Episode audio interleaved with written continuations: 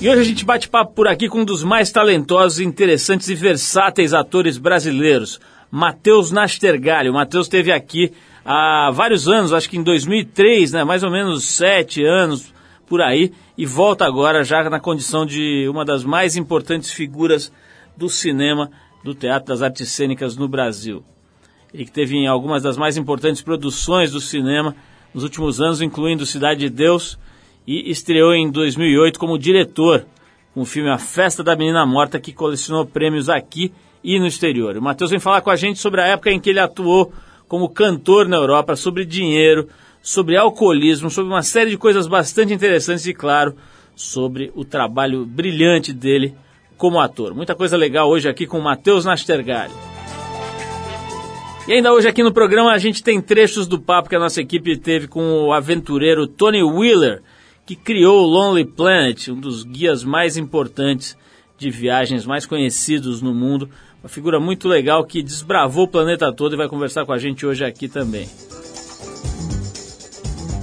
Bom, mas como sempre a gente abre o programa com música e hoje a gente separou aqui o fenômeno do indie folk norte-americano M. Ward com a faixa For Beginners do seu mais recente disco solo, Hold Time, de 2009. Depois dele tem Tony Wheeler fundador dos guias Lonely Planet aqui no Tri.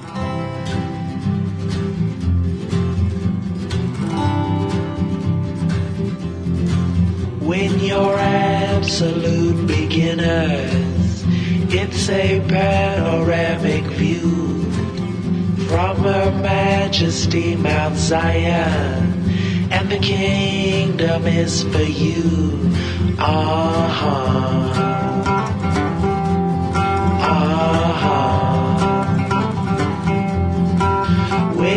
tumble upon that valley, shark or sparrow line the stairs. When the arrows start descending, then they scatter everywhere. On a bookshelf in Caledonia sits a map of passageways. Best to stumble upon Mount Zion to behold the natural gates. Ah, ah.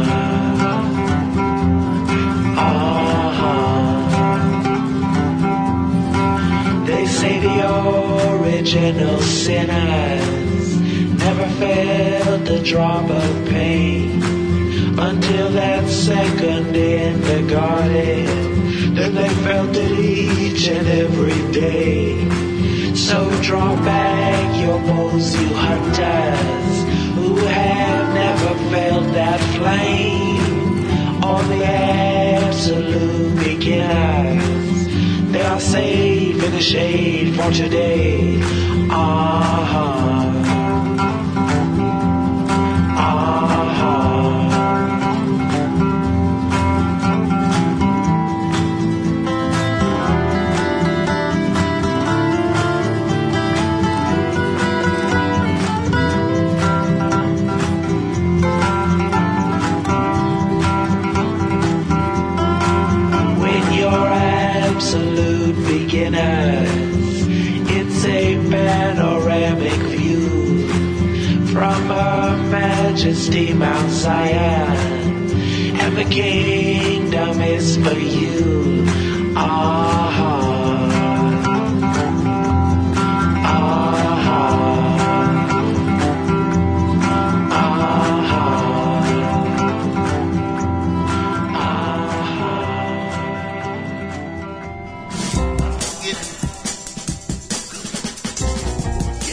Estamos de volta, esse é programa de rádio da revista Trip, o Trip FM. Você ouve agora a conversa que a gente manteve aqui com o Tony Wheeler, que criou há muitos anos já o Lonely Planet, uma das principais, mais conhecidas marcas de guias de viagens do mundo. Só para você ter uma ideia, a marca Lonely Planet já existe há 37 anos e no início desses anos bateu um recorde histórico, chegando à marca de 100 milhões de exemplares vendidos. O Tony está aqui no Brasil e nos trechos da entrevista que você vai conferir agora, ele conta sobre essas passagens pelo Brasil, fala sobre um dos lugares com, com os quais ele mais se impressionou no mundo, que é a Antártica, e dá sua opinião sobre o que é mais importante numa viagem. Além disso, ele conta qual foi a lição mais importante, mais relevante que ele aprendeu durante todos esses anos viajando o mundo. Aumenta aí, e prepara o seu inglês aí porque vale a pena. No, I've been to Brazil one time before, but really I only went to Rio that trip, so it's the first time I've traveled around Brazil at all. This time I went to Fernando de Noronha, which is just such a beautiful island. I was very, very impressed by it. It's a fantastic place to visit. So that was a, a nice little few days of doing nothing very much at all. And then afterwards I went to Salvador. And I liked Salvador very much. I thought it was a very interesting city sort of crumbling around the edges. You know, some um, interesting, interesting decay in a way. But um, beautiful old churches, and I, I like the um, the streets of Pellerino, and it was a great city to visit. I've, I've been to lots of beautiful places. I, I think well, one of the places that I found most dramatic and most interesting was if you keep on going south from Brazil and keep on going south from Argentina and Chile as well, and go down to Antarctica. I, I was really knocked out when I first went to Antarctica, so much that I went back for a second look. So I've been down there twice. I think the third one definitely. I think that you know m- money helps you you get to a place and enjoy yourself, but sometimes money can actually insulate you from the experience. So I don't think money is the answer. Um, information is great. The more you know about a place before you go there is, you know, certainly helps you to, to understand it and enjoy it. But I think at the end of the day, it really is just throwing yourself into the place and, and enjoying the enjoying the things that happen. I think the the real thing about travel is that you find that people are people everywhere, and what people want is it doesn't matter where you go. They essentially are looking for the same things, and if you you go with that that feeling in in, in your heart that you know, people uh, want the same things as you. They want education for their kids. They want a better life. They want comfort. They want interest. They want to do things properly. I think you'll find that that's the same anywhere you go in the world. É isso, a gente ouviu o Tony Wheeler, criador do Lonely Planet, uma das principais e mais conhecidas marcas de guias de viagem do mundo. Para quem se perdeu no inglês aí, o Tony falou sobre Fernando de Noronha, e Salvador contou que um dos lugares que ele mais pirou, assim, que mais o encantaram em todo o mundo foi a Antártica. Disse também que se manter aberto para novas experiências é mais importante numa viagem do que dinheiro e até do que as informações que você tem sobre o lugar. Bom, ele falou também que a lição mais importante que ele aprendeu em todos esses anos de viagens foi que as pessoas têm os mesmos desejos, medos e necessidades em todos os lugares do planeta. Bastante sábia essa sacada aí do Tony Wheeler. Se você quiser saber mais sobre a história dele, a gente está preparando uma matéria bem legal sobre ele para a revista de bordo da Gol Linhas Aéreas de julho. Então se fica esperto aí que você vai ver isso em breve nas páginas da revista. Ok, daqui a pouco tem o ator Matheus Nastergali com a gente, mas antes nós vamos rolar mais um som, já que a gente está falando aí de guias de viagem. A gente separou a faixa I'll Take You There, um dos principais sucessos do grupo de Rhythm and Blues, The Staple Singers. Depois dessa música, o papo é com Matheus Nastergali por aqui. Vale a pena.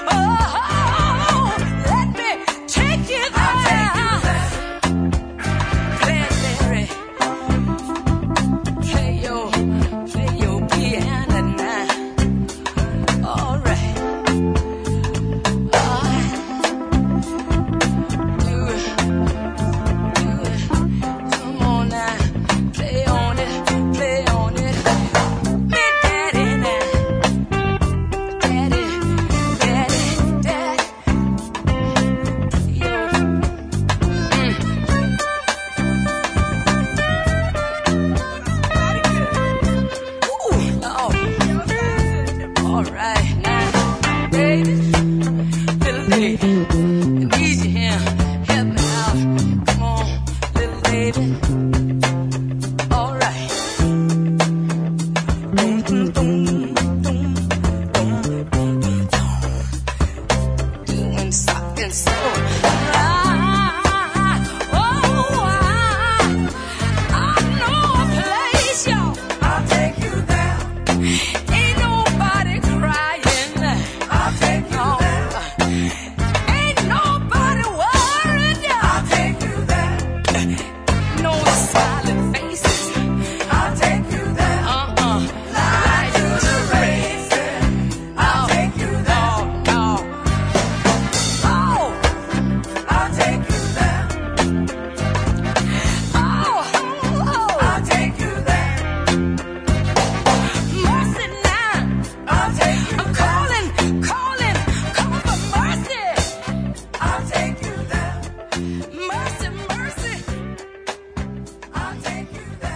está no Trip FM.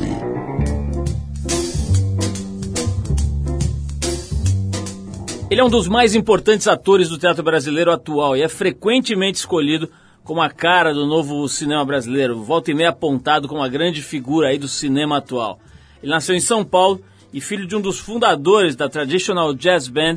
Antes de atuar em público, ele cursou artes plásticas e chegou a se apresentar como cantor na noite de Paris e de Bruxelas, na Bélgica. Começou no teatro no Centro de Pesquisas Teatrais do famoso Antunes Filho.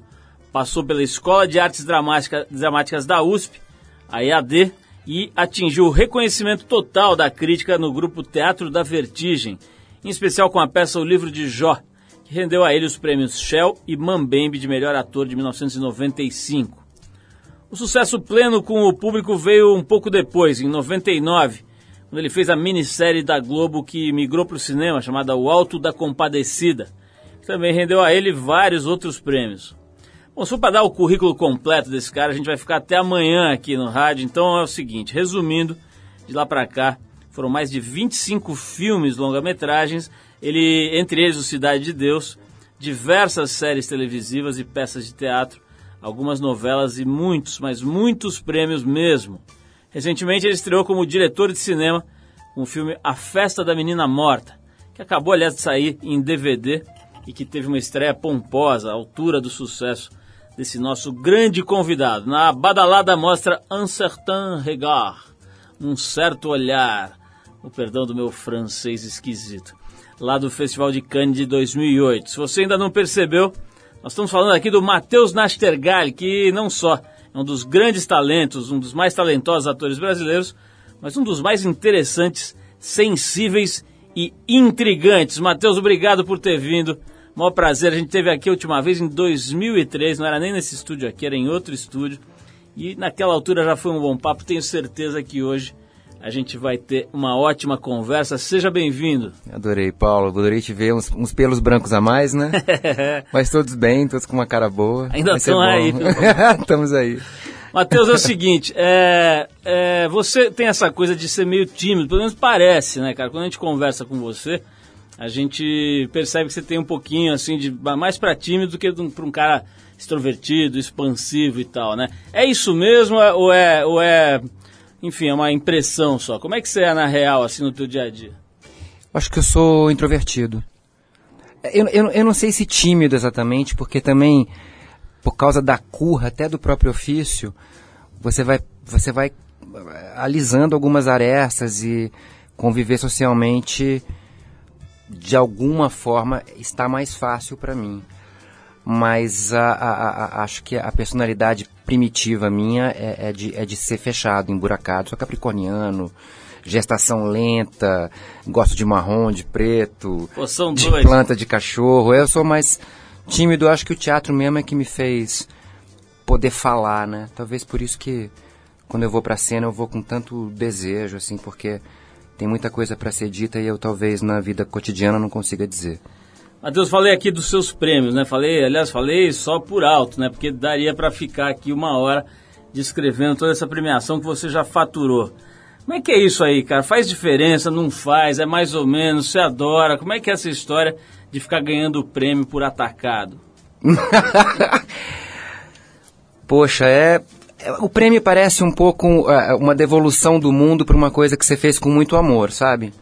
É isso que parece. E a Fernandona Montenegro tem uma frase que eu adoro. Ela fala: prêmio você ganha e perde muito rápido. Então é assim, é um super afago, teu ego fica meio deformadão durante uns minutos. Você fica meio achando às vezes injusto, às vezes achando que deveria ser para outra pessoa, às vezes pensando, será que eu realmente mereço um prêmio por esse trabalho? Mas no fundo, no fundo, é, é, é, é um, é, um, é um afago que o mundo te devolve por alguma coisa que você fez com volúpia, que você fez com, com... Acho que eu não estou te respondendo direito, não. Prêmio é uma coisa para se lidar. É legal você ter carinho por eles, guardar com, com carinho, mas não ficar muito alterado, entendeu? Porque também não é verdade. Na verdade, a cada, a cada trabalho abre-se um abismo de novo. E agora? O que fazer, né? É, é, mas a, a vida é toda assim, não é, Paulo? É, isso está feito, mas agora falta outro, né? Falta tudo de novo, sabe? Matheus, como é que é esses filmes todos que você fez, né? Alguns que ficaram famosíssimos, né? Pô, pra- só para citar aí, Cidade de Deus, um filme que muita gente considera divisor de águas, que mexeu com o cinema brasileiro, até com o cinema no mundo, etc. Indicação para Oscar. Você assiste depois, cara? Você chega em casa, pega lá o DVD e fica assistindo, ou você é do tipo que foge. Eu já- entrevistei ator aqui que não se vê. Né? O cara simplesmente faz uma novela e nunca assistiu, não quis ver, se vê se acha gordo, se acha enrugado. Sei. É, como é que é, cara, esse- lado? Né? Porque você se expõe de uma forma violenta, né?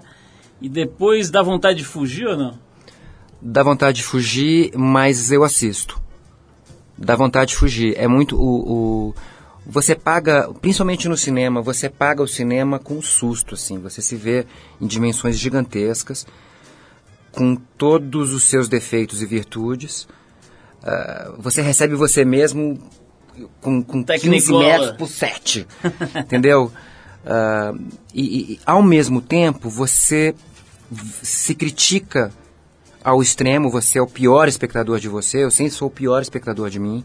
Eu sempre acho que ficou ruim mesmo, que infelizmente eu não consegui. Não é charminho, você realmente Não, eu realmente ruim. sinto isso. Sei. Eu sinto que, que pena. Ainda bem que tem mais, entendeu? Para poder tentar resolver o pepino. Agora, do ponto de vista do, do personagem, como existe um- uma parte dele que é possuição, apesar dele ser todo construído através da sua carne e através do que tem dentro de você, algo também é inusitado. Tem alguma coisa, na verdade, que é visitação, e olha que eu não sou místico, é visitação arquetipal, sei lá, e que você não percebeu o que estava acontecendo.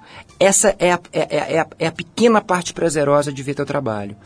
Quando você assiste à visitação de algo que você não previa, que você não tinha construído. Está ali e você não sabia. Matheus, quanto você pesa hoje em dia? Eu acho que eu devo estar com 56, E a altura, mais ou menos? 1,65. Quer dizer, você tem uma, uma estrutura bem pequenininha, bem leve, né? Às vezes te falta corpo para fazer certos personagens, então você queria ser mais forte, ma- maior, às vezes ou não? Paulo, sabe o que eu não sei? E eu cheguei à conclusão também, e isso tem a ver com a visitação que eu estava dizendo, que cada personagem tem um tamanho e um peso independente do meu. Pode parecer um pouco louco o que eu estou dizendo, mas quando eu conheci, o- conheci o Wilker, por exemplo, é, a gente não se conhecia pessoalmente, ele tinha assistido o Que é Isso Companheiro, que foi minha estreia no cinema, em 97.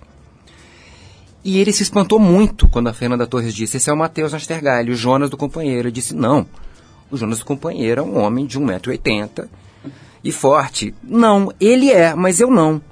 Eu, eu acredito que os personagens têm tamanho próprio. E que tem algo que acontece entre você e a lente, algo meio sem nome, que modifica, amplifica ou reduz o tamanho do personagem. Eu, às vezes, com o mesmo peso, fiz personagens que são grandes, que parecem altos, e outros que são miudíssimos.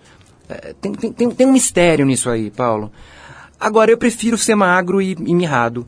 Acho que a gente envelhece melhor assim, já que os pelos brancos estão chegando.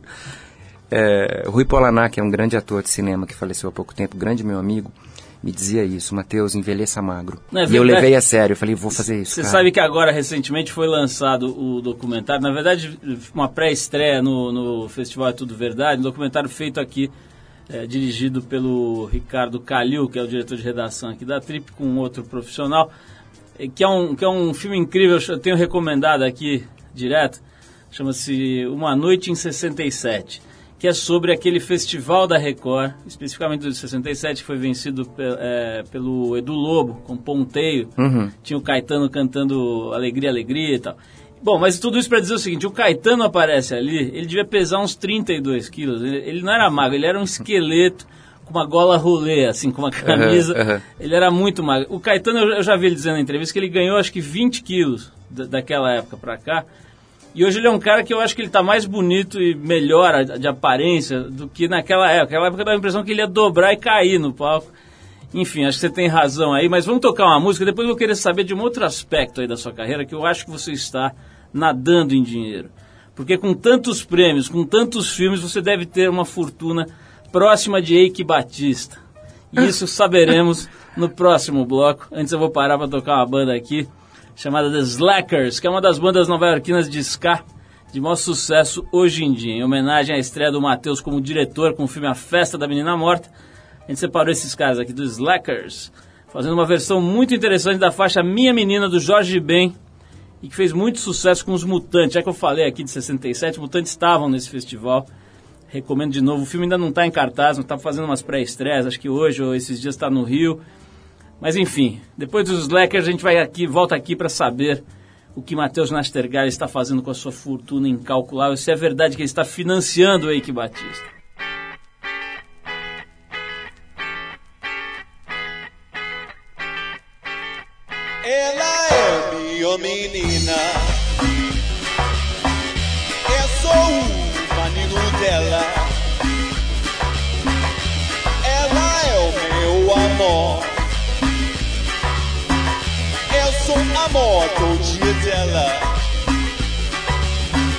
A lua pedreada se esconde.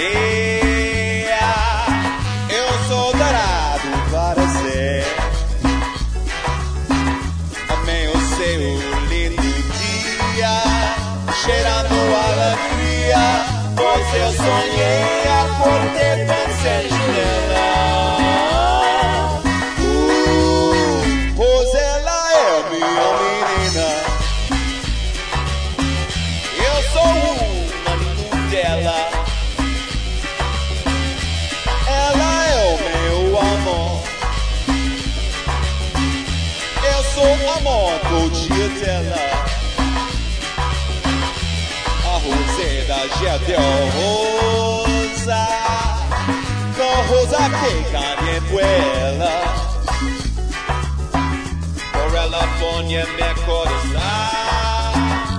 frente de rosa.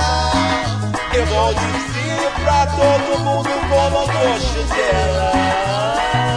Uh, pois ela é minha menina. Eu sou o marido dela. Ela é o meu amor. Eu sou amor todo dela.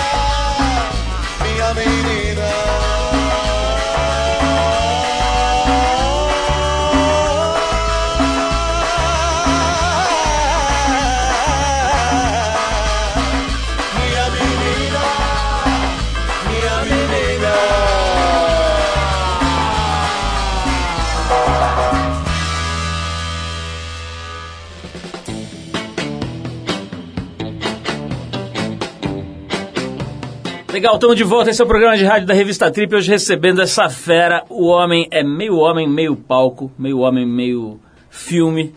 Matheus Nastergalli, um homem que está riquíssimo. Pelo menos é isso que estamos especulando aqui no nosso programa. Matheus, fala a verdade, não me esconda nada. É. Você deve ter juntado dólares, ouro, mulheres, joias e cassinos até você deve ter. Fala pra mim, como é que é esse negócio? Ganha dinheiro, cara? Nesse, agora falando sério, ganha-se dinheiro ou não se ganha? Ou você no máximo consegue pagar um aluguelzinho melhor? Não, nesse ofício pode-se ganhar dinheiro ou perder-se muito dinheiro, né? Não, eu tô bem. Tenho uma casa em Tiradentes, uma casa dessas que, que é pra galera ir curtir quando eu quero também descansar, no centro histórico, uma casa legalzinha. Tenho uma casa no Jardim Botânico, minha mesmo. Tenho um carrinho, Suzuki Vitara, e tenho quatro cachorros. É o que deu pra juntar nesses 20 anos de trabalho sem, incessante. Agora, perde-se muito dinheiro na festa da menina morta mesmo, filme. Eu botei dinheiro do bolso. Acho que dinheiro de verdade na vida eu ganhei fazendo televisão. Que que eu faço com, com, com cuidado e tento não fazer demais, porque também não quero que as pessoas eh, percam totalmente o limite entre, entre a minha pessoa e os personagens. Eu acho que eu preciso de um certo espaço na retina das pessoas para poder chegar com outro personagem e isso ser aceito como, como uma encarnação. Mas a TV me, me, me deu um certo conforto, assim. Matheus, você falou aí sobre essa necessidade de um espaço, né, de um, enfim, de, de dar uma descansada entre um papel e outro de grande exposição, pelo menos foi isso que eu entendi. Isso me dá a vontade de fazer uma pergunta que já devem ter te feito um trilhão, acho que eu mesmo já devo ter feito, mas acho que é importante que é o seguinte, aquela história incrível de que o Fernando Meirelles não queria atores consagrados, não queria atores conhecidos, né, fez todo aquele trabalho lá, acho que com Nós do Morro, né, Foi. que selecionava gente que não tinha feito, ensinava os caras a atuar, etc e tal. E aí você vai atrás desse papel, do papel do Sandro Cenoura, o homem que se transformava num verdadeiro boitatá ao longo da película, É, né? é. Como é que conta aí essa história? Você já deve ter contado um milhão de vezes, conta um milhão e uma vez, porque é muito legal. O Fernando me convidou para fazer Cidade de Deus na época do livro de Jó ainda. Ele foi ver a peça, a gente se conheceu e ele me chamou para o filme. Anos depois, alguns anos depois, ele me, me chamou para jantar no Rio de Janeiro já, super delicado. Aliás, essa história é bonitinha mesmo e mostra bem quem é o Fernando. Para sentar comigo e dizer, olha, eu, eu queria muito que você tivesse feito o filme, eu te chamei há anos atrás para o filme, mas você ficou famoso. Você é o João Grilo, você é o Cintura Fina. você eu não posso mais ter você no filme. E eu disse então pra ele, ó, fica à vontade, não, não tem mágoa com relação a esse tipo de coisa. Eu entendo pra onde você tá indo com o teu filme. Mas eu te garanto que eu sumo. Se você quiser, eu sumo. Então você quer o roteiro? Eu falei, não, não quero o roteiro. Faz comigo o que você estiver fazendo com, os- com a garotada. Não me dá roteiro, eu vou lá ensaiar, eu vou lá fazer os laboratórios, eu vou ficar no meio deles, não quero camarim pra mim, não quero, não quero nada. Quero conseguir fazer e pra mim já virou um desafio. Quero sumir. Acho que deu. Claro que eu tô lá, mas também acho que de uma maneira bacana, acho que da maneira como o Fernando queria. Eu sou o cenoura, mas você não para o filme, você não para de ver o filme pra dizer chegou o João Grilo, chegou aquele ator da TV, entendeu? Que acho que era esse o medo dele. Como os personagens eram todos de carne humana e a, a- a grande maioria estreantes, pessoas que você nunca viu mesmo, é, acho que o grande medo dele era que, que a minha presença nesse sentido atrapalhasse o filme. E acho que a gente conseguiu um bom termo. Ô, ô, Matheus, a gente ouve falar muito sobre o negócio de preparação de atores, né? A gente mesmo já entrevistou aqui, o, se não me engano, é o Christian Durvort, né? Que, que fez preparação de muita gente boa aí para filmes importantes. E a gente já viu, enfim, às vezes passa esses making-offs e tal, você vê um batendo no outro, os caras fazendo lá uns exercícios, etc, para vir a agressividade. Tem a história do próprio Wagner Moura, né? Que, que chegou a socar um cara lá do BOP no- na preparação tal. Você fez algum tipo de preparação para sair dessa, dessa criatura tranquila que você é e se transformar num verdadeiro, eh, sei lá, um curupira, mistura de curupira com boitatá e com cobra morato, norato, né? que- enfim, como é que você chegou no Sandro Cenoura? cara? Como é que você sai do Matheus e vai pro Sandro Cenoura? por fora bela viola, por dentro pão bolorento. Eu acho que a minha agressão tá aqui dentro. Ela pode, aparentemente, cotidianamente, não ser tão visível. Mas se você me encontrar na Lapa às quatro da manhã, você vai encontrar com ela também. Ô, louco, mora Quer um dizer- minotauro e um minotouro aí Mas é, dentro. que- é como todo mundo, né? Você, você, é o, você é o demônio e o anjo. Você é a santa e a puta. Você é Sagrado o Michê e o pai de família. Você, ah, eu não fiz nenhum, nunca nenhum trabalho, ah, por exemplo, no Cidade de Deus, para que a minha agressividade viesse à tona. Quer dizer, tem um entendimento daquele universo. Eu convivi com aquelas pessoas todas, peguei em arma, aprendi a atirar, aprendi a, a- como é que se faz papelote cocaína, tudo isso você vai fazendo atento, quer dizer, você vai ouvindo o timbre de voz das pessoas, você vai ouvindo as histórias ao teu redor, e você tem aquilo em potência. Né? Na hora da cena é soltar. Olha só, vamos tocar mais uma música, depois eu vou querer saber outras faces deste jovem ator. Por exemplo, ele é músico e desenhista, pelo menos é o que dizem, vou checar isso. Logo depois de tocar Johnny Nash, que é um norte-americano, um cantor norte-americano que ficou bem conhecido, principalmente pela música I Can See Clearly Now. Esse é um clássico, né? E, bom, a gente separou uma música do Johnny Nash, fazendo uma versão bem legal da faixa Guava Jelly, do Bob Marley. Depois dessa música, a gente volta para saber se Matheus Nastergalli, se dentro dele, além de esconder um minotauro e um minotouro, esconde-se também um músico de jazz e um desenhista habilidoso. Vamos lá.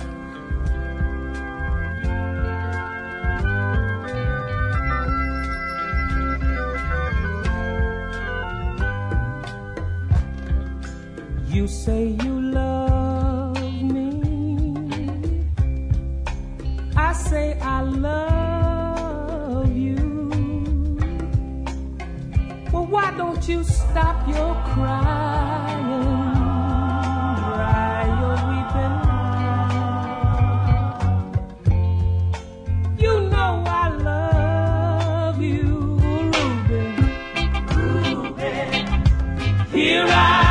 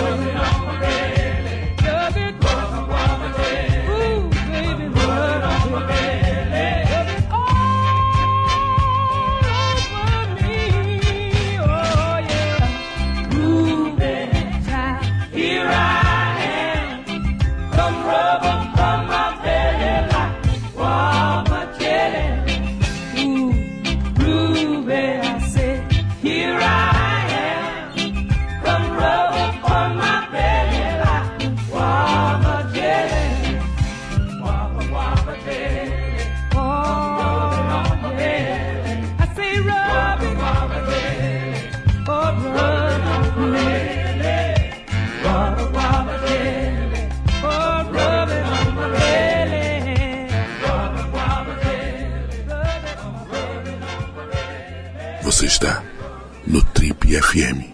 Oh, baby.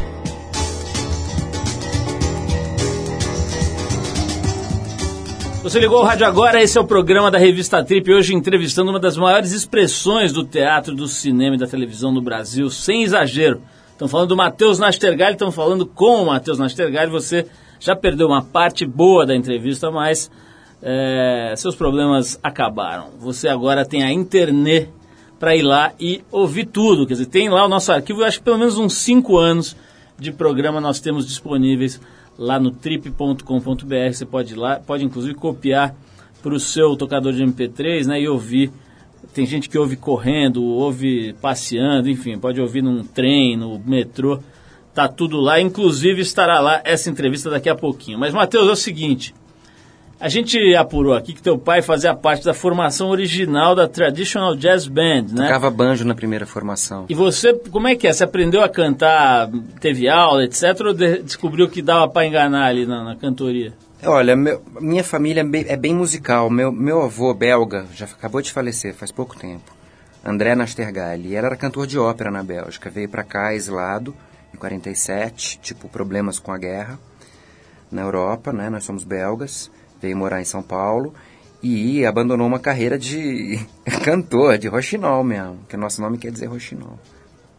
E meu pai toca muito bem também. Minha mãe que faleceu tocava super bem violão, era afinada, eu herdei. Instrumento você aprendeu também? Não, mas eu tenho um bom ouvido, sempre acompanhei meu pai. Meu pai conhece muita música boa. Meu pai me ensinou o acervo da MPB quase todo na infância, o que foi bom, porque hoje em dia eu não tenho que me esforçar para isso. E aí, Matheus, olha só, nossa, nossa matilha de perdigueiros escavou e veio com essa informação aqui, que você desenha muito bem e que você desenha storyboards das suas peças, é verdade isso? é, Como é que é? Você aprendeu a desenhar sozinho? aprendi, não, comecei a desenhar sozinho na infância e antes de fazer teatro, antes de ir para o CPT do Antunes, eu fazia artes plásticas na FAP. Quer dizer, é um interesse meu do- desde, o, desde a infância. Na verdade, eu tinha certeza que eu ia ser desenhista. E até hoje eu adoro desenhar. Desenho os personagens quando estou ensaiando uma peça, é uma coisa bem íntima, não fico mostrando. Ah, o- o storyboard da Menina Morta foi todo feito por mim. Também não fico mostrando, porque eu não sou um diretor que vem com desenho e fala é isso. Mas eu tenho aqui e eu, e eu faço. Eu tenho prazer, tenho prazer com isso. Ô, Matheus, estou vendo aqui, você deu uma entrevista muito legal para as páginas negras da Trip, na edição número 108 de 2003. Também dá para ver no site lá, se quem quiser reler pode ir lá, que vai achar. Agora tem no Google Books também, né? Todas as edições da Trip, desde o- da primeira, para quem quiser ver. Mas é o seguinte, você falou nessa entrevista que você teve um problema sério de alcoolismo na década de 90, principalmente durante a peça Livro de Jó, Aham, né? é. E, mas naquela altura, já em 2003, na época da entrevista, você falou que esse problema estava resolvido na medida que você tinha parado de beber. Isso aí terminou mesmo, uma página virada ou é aquela coisa, né? Cada dia é um dia, como é que funciona aí pra você? É um leão por dia. Eu acho que eu tenho uma tendência à adicção. Então eu fumo muito cigarro. Se eu deixar, eu bebo muito álcool.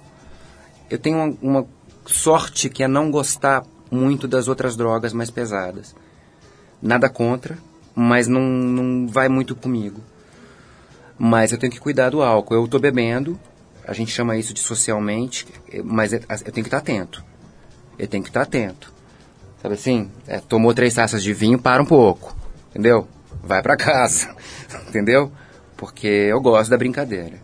Cigarro não vou nem te falar como tá. Eu tô fumando um maço e meio nos dias calmos. Entendeu? Então, você, por falar, por falar nisso, cara, a gente está lançando aqui uma edição da Trip esses dias é, que é praticamente inteira sobre drogas, né? Que é essa que tem até o Wagner Moura numa das capas. E, e a Nanda Costa, que é atriz também, a Soraya. Aliás, eu tô achando ela uma atriz bem talentosa, essa menina. Bacana mesmo, É, né? Tenho é. prestar atenção também, dá pra, você, dá pra ver que tem aí uma história, um, talento mesmo. Mas enfim, nessa edição da, da Trip a gente fala de vários aspectos das drogas, desde as coisas que estão sendo usadas agora, hormônios do, do crescimento, que as pessoas estão usando para ficar mais saradas e Ah, é? ficar- é, hormônio de crescimento, Rivotril, Hum, já uma tô série já de, de coisas aí. Mas tem uma discussão que está voltando à baila, e felizmente, aliás, que é a política de drogas no Brasil. A gente recentemente teve gente aqui falando sobre esse assunto. É, e tem toda uma discussão, agora o Fernando Henrique Cardoso está, de uma certa forma, aí, virando uma espécie de embaixador dessa Da liberação discussão. das drogas? Não exatamente da, da, da liberação, mas da discriminação. É, quer dizer, é um, é um Entre raciocínio, usuário e- É um raciocínio que leva para o caminho da descriminalização e de mostrar que do jeito que está, só vai piorar, né? Qual é a tua, a tua impressão? Quer dizer, você acha mesmo que as drogas deveriam ser descriminalizadas, ser tratadas como doença e não como um delito de quem usa ou de quem vende, enfim? Sem querer misturar, né? Porque quem vende é uma coisa, quem usa é outra. Mas queria saber de uma forma geral se você entende que Eu acho as que- drogas não sendo criminalizadas, a coisa melhora ou não. Eu acho que a gente usa drogas pesadas e que são já lícitas. Eu, pela, pela minha experiência, posso garantir que uma pinga é uma coisa muito forte. Uma pessoa que tiver tendência a, a- a ficar adicta a isso vai morrer em praça pública e de maneira lícita, né? Enquanto que, obviamente, um cara que tiver fumando um baseado pode passar por um problema que ele não mereça e desproporcional ao uso que ele está fazendo daquilo. A minha tendência é acreditar que a gente deveria ter acesso a essas drogas todas, muita informação para que cada pessoa possa se aproximar ou se afastar dessas drogas na medida da- do, do seu desejo e da sua possibilidade. É, é- é- é doido, é, é doido sim, que o acesso à droga seja possível e não, e, e não, e não crime. Mas eu acredito que seja mais civilizado que a gente saia desse, de- de- dessa droga de tiro e morte para uma droga de acesso um pouco mais fácil e que cada um lide, então, a partir daí, com, com, com, com a relação com essa droga. Algumas pessoas vão ter sempre uma relação super tranquila com isso e outras pessoas vão ter relações complicadas com cada uma delas. Eu acho que a gente deveria descriminalizar. Matheus, vamos falar um pouquinho sobre essa experiência aí de dirigir, né? Dirigir cinema, né? A Festa da Menina Morta acabou de sair agora em DVD. É... O que, que mudou aí, cara? Foi a primeira vez que você dirigiu um filme desse tipo? Como é que é? Dizer, os colegas reagem bem? O cara que de repente tá, tava ali, vamos dizer, atuando junto e de repente começa a dar as cartas no filme. Como é que é essa relação com os colegas, por exemplo? Incrível. Incrível. Eu fiquei impressionado como é gostosa a relação de um diretor com seus atores, pelo menos no caso da Menina Morta. Todos eles vieram bem apaixonados. Eu acho que todos eles, e, e não é à toa que eles estão no meu filme, são pessoas que gostam de mim, do meu trabalho. Então todos estavam ali acreditando que eu tinha algo a dizer eh, enquanto diretor de atores. Porque A Menina Morta é um filme de cinema, de cineasta, mas vindo de um diretor, né? De um, vindo de um ator. Quer dizer, quase que toda a estética da Menina Morta, na minha cabeça, é desenhada para um ator estar bem. né? toda a minha experiência nesses anos de cinema me fez desejar fazer um filme aonde o, o grande foco central de tudo é o ator. Então tudo foi feito, do roteiro a- a- ao silêncio no set, para que os atores sejam o foco final da coisa toda. Então Cássia Kiss, Jackson Antunes, Daniel de Oliveira, Paulo José, os atores de Manaus, os atores de Barcelos, do Alto Rio Negro, todos estavam muito encantados com essa cerimônia que acontecia a cada dia de filmagem para que eles estivessem em cena. Fora isso, muito trabalho, muita preparação para que quando eles cheguem no set você realmente estar preparado para recebê-los. É um filme muito ensaiado, não é um filme de improvisações. Ah, enfim, trabalhei demais com eles, junto com eles, e depois a partitura super, super rígida para poder fazer um filme que é quase todo realizado em plano sequência. Significa que eu quase não corto as cenas. Elas, quando começam, meio que terminam sem corte, quase que invariavelmente. O que significa que às vezes você tem nove minutos de, de, de película rodando sem corte nenhum. Então, nesse sentido, foi um risco. É um primeiro filme, eu queria me arriscar nesse sentido. Os atores foram parceiros. Nesse sentido, levei todo mundo para o Alto Rio Negro, que fica a 400 quil- na cidade de Barcelos, que já foi capital da Amazônia. Fica a 400 quilômetros de Manaus por barco. São três dias de barco para chegar a galera, para chegar equipamentos, imagina. uma imersão mesmo com esse elenco todo, com uma equipe de 60 pessoas. Matheus, tem uma coisa nova também, relativamente nova aí para quem trabalha com filmes aqui no Brasil, que são os canais de televisão exibindo, né? Especialmente o Canal Brasil, né? Você começa a ver de verdade a produção de cinema desde os anos 50, 60 até hoje veiculadas mesmo, né? Veiculada ali na TV. Tem outros canais também que exibem, mas o Canal Brasil em especial, né? Isso faz diferença, fez diferença para quem trabalha com cinema, a existência desses canais aí, como parte desse ciclo que você mencionou, né? Quer dizer, daqui a pouco teu filme está ali na TV. Com certeza, A Menina Morta, por exemplo, estreia no Canal Brasil no dia, no dia 31 de maio.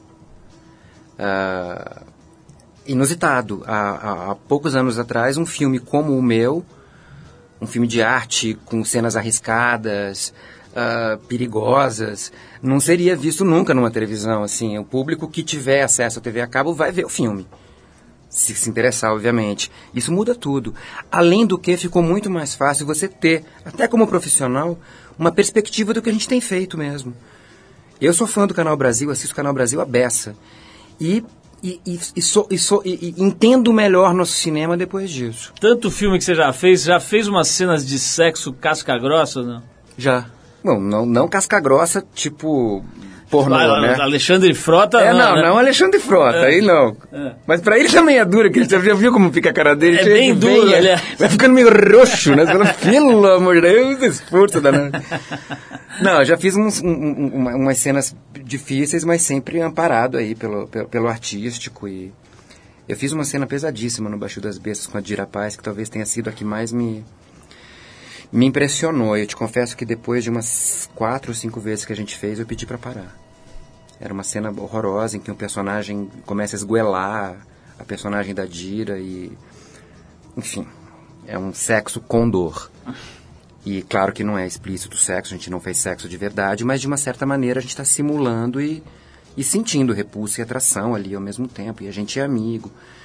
Então, todas as vezes que eu tive que fazer, eu estava ainda bem com alguém que eu gosto muito e que é meu amigo e que e que tá ali comigo. Agora, sabe que às vezes eu fico pensando que deve ser uma doideira realmente louca você Filme de ser sexo pornô, mesmo, né? né? Até admiro às vezes. Tivemos cara. aqui recentemente a, a divina Rita Cadillac, que teve uma experiência que, segundo ela, foi péssima e fez lá um filme pornô. Mas, Matheus, eh, te perguntei sobre cenas de sexo e humor, cara. Você já fez, eu sei que você já fez personagens muito engraçados e tal, mas te chamam, porque eu tenho a impressão que você é mais caracterizado como um ator dramático e tal.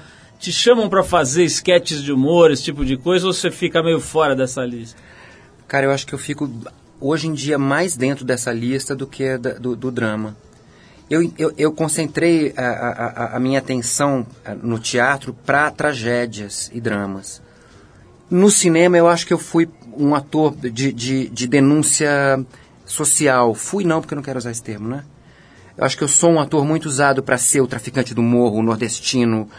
É como se, se os diretores acreditassem que eu tenho uma capacidade de desenhar dentro da geografia brasileira um personagem. E na TV eu acho que eles a- atualmente me escolhem para comédia. Assim, eu penso no sucesso do Grilo, do João Grilo do Alto Compadecida, no Paelinho da novela Cor do Pecado, no, no Carreirinha da novela América. Matheus, olha, quero te agradecer bastante aí. A gente vai ter que encerrar. Foi bem legal te rever, saber de todas essas histórias novas aí, ver que você tá fazendo a galera sorrir, tá fazendo a galera pensar. E hoje divertiu o pessoal aqui contando as suas histórias, contando a sua trajetória. Muito legal ver isso se desenrolando com tanto sucesso, com tanta qualidade, com tanta elegância também. Parabéns. Obrigado por ter vindo aqui mais uma vez. Espero que a gente não demore aí, sei lá, sete anos. Mais pra- sete anos. para se rever. E vou tocar aqui uma música para você que eu acho que você vai gostar. A gente vai encerrar esse papo com o Matheus Nastergalli com uma música em homenagem a ele, pegando o gancho aqui do sobrenome dele, que como ele mesmo disse, significa é pássaro da noite, é isso? É, Pássaro da noite. O que? Em belga, é isso? É. Em flamenco? Flamengo. Flamengo. É. É belga, é meu o nome do meu avô. E quer dizer pássaro da noite, tradução brasileira roxinol. O Xinó. Então, em homenagem aqui ao Pássaro da Noite, o pequeno Pássaro da Noite que veio hoje a brilhantar a nossa pequena transmissão radiofônica, a gente separou aqui o padrinho musical do nosso programa, que é o James Marshall Hendrix, mais conhecido como Jimmy, com a faixa Nightbird Flying, o pássaro da noite voando, que é mais ou menos o que o Matheus tem feito aí, voando para tudo que é lado, fazendo um voo super bonito e harmonioso. Matheus, brigadíssimo, parabéns, volte sempre, a casa é sua, a gente vai ver para onde voa este pássaro da noite. Valeu! Um beijo pra todos. Paulo, adorei te rever, cara.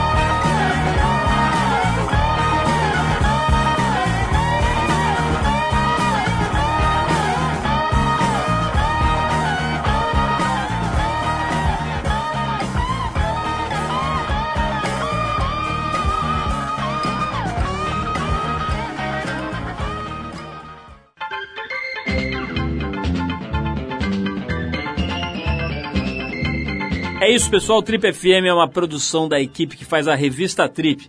A apresentação é de Paulo Lima, participação excepcional e esporádica de Arthur Veríssimo, produção e edição de Alexandre Potashev. Para falar com a gente, você pode escrever para radio@trip.com.br ou então pode adi- adicionar a gente no Twitter. A gente está lá no Revista Underline Trip. Para quem perdeu o programa, quer ouvir de novo, quer ouvir numa hora especial, ou mesmo quer conhecer melhor nosso trabalho, vai lá no trip.com.br, você vai ver tudo, inclusive dezenas, centenas de gravações desse nosso programa que completa 25 anos agora e que estão lá disponíveis para você ouvir no seu computador, no seu tocador de MP3, a hora que quiser, do jeito que quiser. Na semana que vem a gente volta nesse mesmo horário com mais um Trip FM. Um abração, paz, saúde e a gente se vê.